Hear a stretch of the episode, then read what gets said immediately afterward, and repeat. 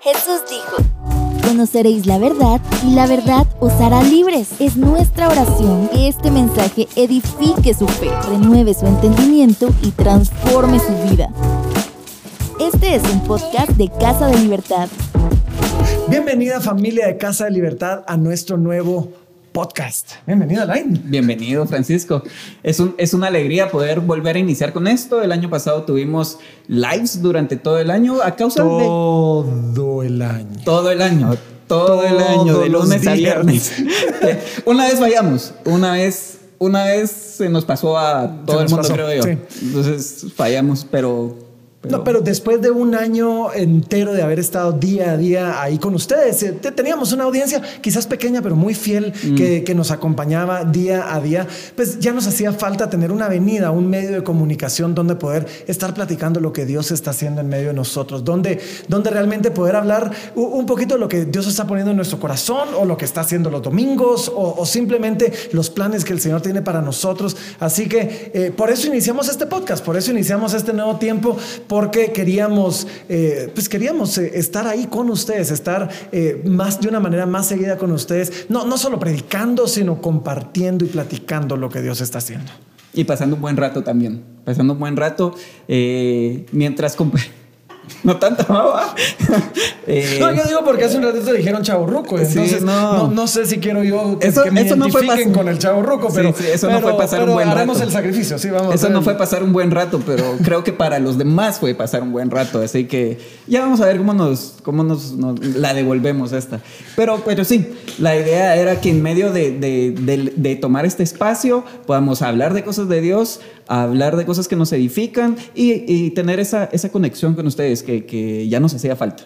Sí, no, y hablando de cosas de Dios y hablando de lo que está pasando, estamos en medio de una serie que llamamos Dios de Milagros.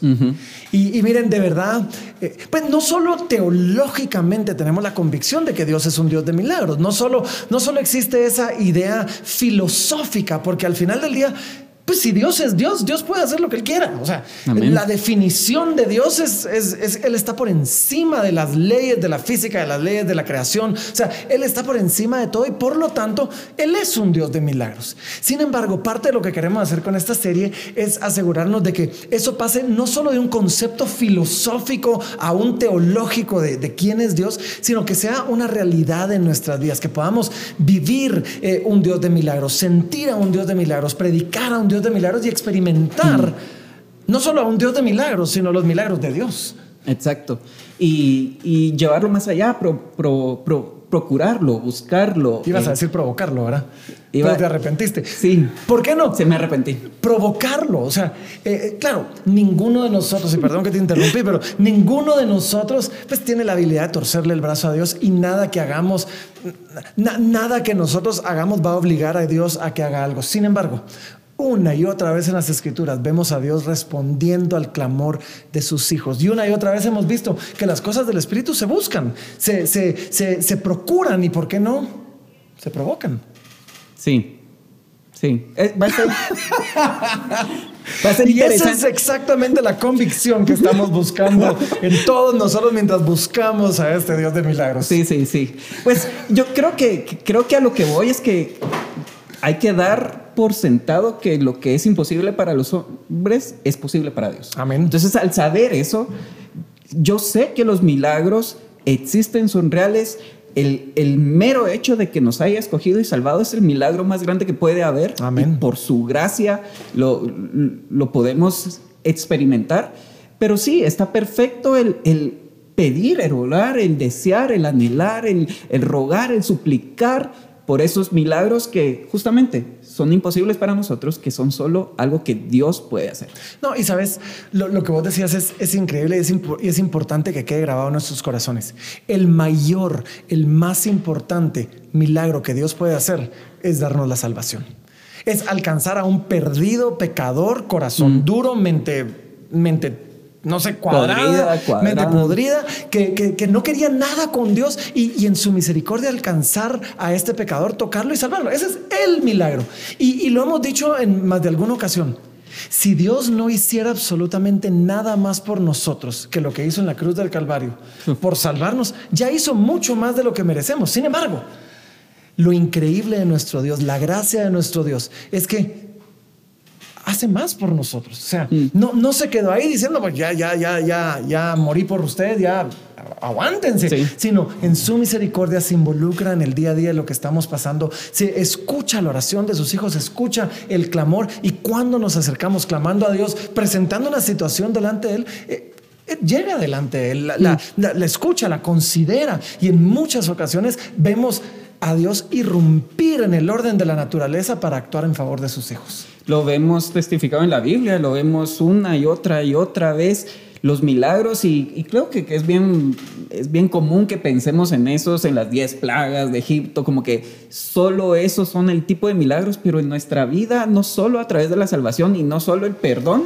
sino todas las cosas que nos da más allá, o sea, ser justificado, ser santificado, o sea, es como, ¿cómo me puede ver santo si yo, siendo cristiano, sigo eh, regándola constantemente, pero Él me había santificado y glorificado? Entonces hay tantas cosas más que vienen aparte del perdón de pecados en el momento de la salvación, que por eso es el milagro tan grande. Las riquezas de Dios son, son dadas para nosotros, su justicia es imputada en nosotros, lo cual nos permite entonces empezar a tener una nueva vida, porque hemos sido regenerados. Entonces hay tantas cosas que suceden Amén. y que a, raíz de eso también nosotros podemos eh, justamente empezar a, vivir y experimentar esa, esa, esa nueva visión más eh, celestial aquí en la tierra.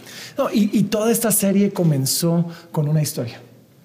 Los amigos de Daniel, Sadrach, Mesach y Abednego echados al foso de los leones. Mm. Y creo que esa historia ilustra perfectamente lo que estamos diciendo, porque Dios, o sea, y, toda, toda nuestra serie se basa alrededor de, una cosa que nos dijeron. Y, es un versículo glorioso donde dice la convicción de ellos que se paran delante del rey diciéndole, el Dios al que servimos puede librarnos del horno de fuego. Mm. Y después les dicen, y de tu mano, oh rey, nos librará. Y si no, aún así no vamos a adorar a tu estatua. Y ellos entendían, no solo tenemos un Dios que puede, o sea, eh, eh, eh, este Dios puede intervenir en nuestras vidas, pero este Dios es digno de nuestra lealtad, aun cuando, cuando decida por alguna razón soberana no hacerlo. ¿sí? Pero, pero cuando vemos esta historia, en esta historia tenemos a estos hombres echados al horno de fuego y Dios los salva. O sea, es más, aparece un cuarto ahí, Jesús, en medio del horno de fuego, y eso ilustra la salvación. O sea, mm. Dios, somos salvados del horno de fuego, bueno, del infierno de fuego, por medio de Cristo Jesús, por medio de este cuarto que aparece ahí para restaurarnos. Pero una de las cosas que a mí me llama la atención de esta historia es que después dice, y ni siquiera su ropa olía a humo. Y, y para mí eso ilustra lo que estamos diciendo. O sea, el milagro más importante es la salvación. O sea, no se quemaron, no se fueron, el, horno no, no, pudo sobre ellos. El milagro más importante es nuestra salvación. O sea, no nos vamos a ir al horno, al horno, a el horno de fuego, ¿verdad? Sino que vamos a ser salvados, pero en medio de, lo que Dios gloriosamente hace por nosotros, hace otras cosas más. O sea, nuestra ropa no huele a humo. O sea, mm. es simplemente Dios diciendo, no, no solo te va a salvar, te voy a impresionar con tanto más que yo puedo hacer por ti. Y somos testigos de ese tanto más que ha hecho por nosotros. Y, a veces lo que hace falta es que seamos agradecidos. Realmente te llevar una lista de aquellos milagros que ya ha hecho. Que yo creo que si nos ponemos a pensar, a hacer memoria, a bajar libros, encontramos milagros en nuestra vida. Eh, de sanidad, eh, de provisión, de, restauración y de esos vamos a estar hablando, de esos ya comenzamos hablando, eh, ya tenemos varios testimonios que nos han contado, este domingo hablamos de, estuviste hablando de milagros de provisión y me encantó que, fuiste bien honesto al decir, este no se ve tan inmediato como el de milagro, de que, aunque, que eso sea así, aunque, dale, dale. Tenemos un testimonio que escuchamos y se los vamos a compartir grabado así formalmente. Pero, o sea, el lunes recibimos una llamada de alguien diciendo, hey, pasé el domingo por oración, llegué a mi casa y al llegar a mi casa ya había un correo electrónico con una respuesta específica a la oración que habíamos hecho. Y esta persona vende unos, unos productos, ropa en particular, y, y habían unas camisas de colección que llegó a su casa a encontrar un correo donde le ofrecían 50 veces más que el valor que ella estaba pidiendo por ellas. Ya, ya que ya había dado por hecho el, el venderlas por el costo. Rematarlas, sí, rematarlas, solo para, para no perder tanto. Y 50 veces más de ese costo que, que, que lo iba a rematar. Es, es increíble. Eh, y así de súbito puede ser un milagro aún de provisión. Así que qué chilero, qué chilero escuchar testimonios así. Cabal, y fíjate que estaba, eh, la semana pasada estuve en Brasil predicando y, y, nos tocó, bueno, entre todos los panelistas era un evento, eh, mm. nos repartieron pasajes del libro de los Hechos, eh, donde vimos los viajes misioneros de Pablo. a mí particularmente me tocó Pablo en Corinto, pero después venía Pablo en Éfeso. Y me llamó la atención algo que yo había visto en, Hechos 19, pero que llevaba ratos de no ver. Y es que dice que en medio de todo eso, pues Éfeso era un lugar difícil, era un lugar duro. Además, la cosa no termina tan, tan, bueno, sí termina bien, eh, queman libros, queman libros de brujería, etcétera, etcétera. Pero en medio de todo eso me encanta porque mientras los discípulos estaban siendo obedientes al llamado de Dios, de predicar el Evangelio, nos dice literalmente esto, dice, y hacía Dios milagros extraordinarios por mano de Pablo. Y, lo cual me llama la atención porque un milagro por definición es algo extraordinario. Y yo me pregunto, ¿qué era entonces un milagro extraordinario? O sea, era, hacía pues. Dios cosas extra extraordinario, no, extra, extra, porque eran milagros extraordinarios. O sea, hacía Dios cosas sobrenaturales, extraordinarias por mano de sus discípulos, mientras ellos simplemente eran obedientes al llamado de Dios. Y, y esa es mi esperanza para esta serie. O sea, mientras vemos esto, o sea, ya recibimos este primer testimonio que me pareció maravilloso y, no era un testimonio de miles, de millones, de millones, pero, pero era un testimonio de Dios obrando de una manera sobrenatural, de una manera inmediata en favor de su pueblo. Y yo estoy a la expectativa de esos milagros extraordinarios, de lo que Dios puede hacer por mano de sus discípulos, de, nosotros, siervos inútiles, que simplemente pues queremos hacer lo que Él nos manda hacer. Sí. Y, creo que es bien interesante la palabra. Es, tal vez algo del que pienso mucho yo a la, idea de pensar en milagros. Y ahorita le está pensando en cuál es la palabra en griego, cuál es la palabra en, hebreo, cuál es su raíz. Y, Pero sí, sí, o sea. No, no, no, no. Pero sí recuerdo que justamente estudiando en el seminario, una de las cosas que más me impactó fue de que decía que a veces cuando se puede explicar por el, hombre, entonces ya no se le da la acreditación a Dios de mm. ciertas cosas. Entonces pasan a ser ordinarias. Y daban el ejemplo de cuando antes la gente veía el arco iris y decía, ¿cómo pueden haber siete colores en forma de arco? Hasta que se dijo, ah, bueno, porque es que cuando se refleja la luz y que, y que se, o sea, entonces, ah, ah, bueno, tienen una explicación, entonces ya no, ya no es tan milagroso, ya no es tan impactante, mm. ya no es tan extraordinario. Amén. Y hay veces que hay milagros ordinarios en, en nuestra vida. Ah, mira, que no interesante, ya vi para dónde vas. Que, que no les damos el crédito, solo porque como lo puedo explicar, Dios no estuvo involucrado. Y ahí hay que, hay que, hay que tener cuidado. ¿Qué pensás? Yo, yo, creo, no, yo creo que abriste una caja de Pandora.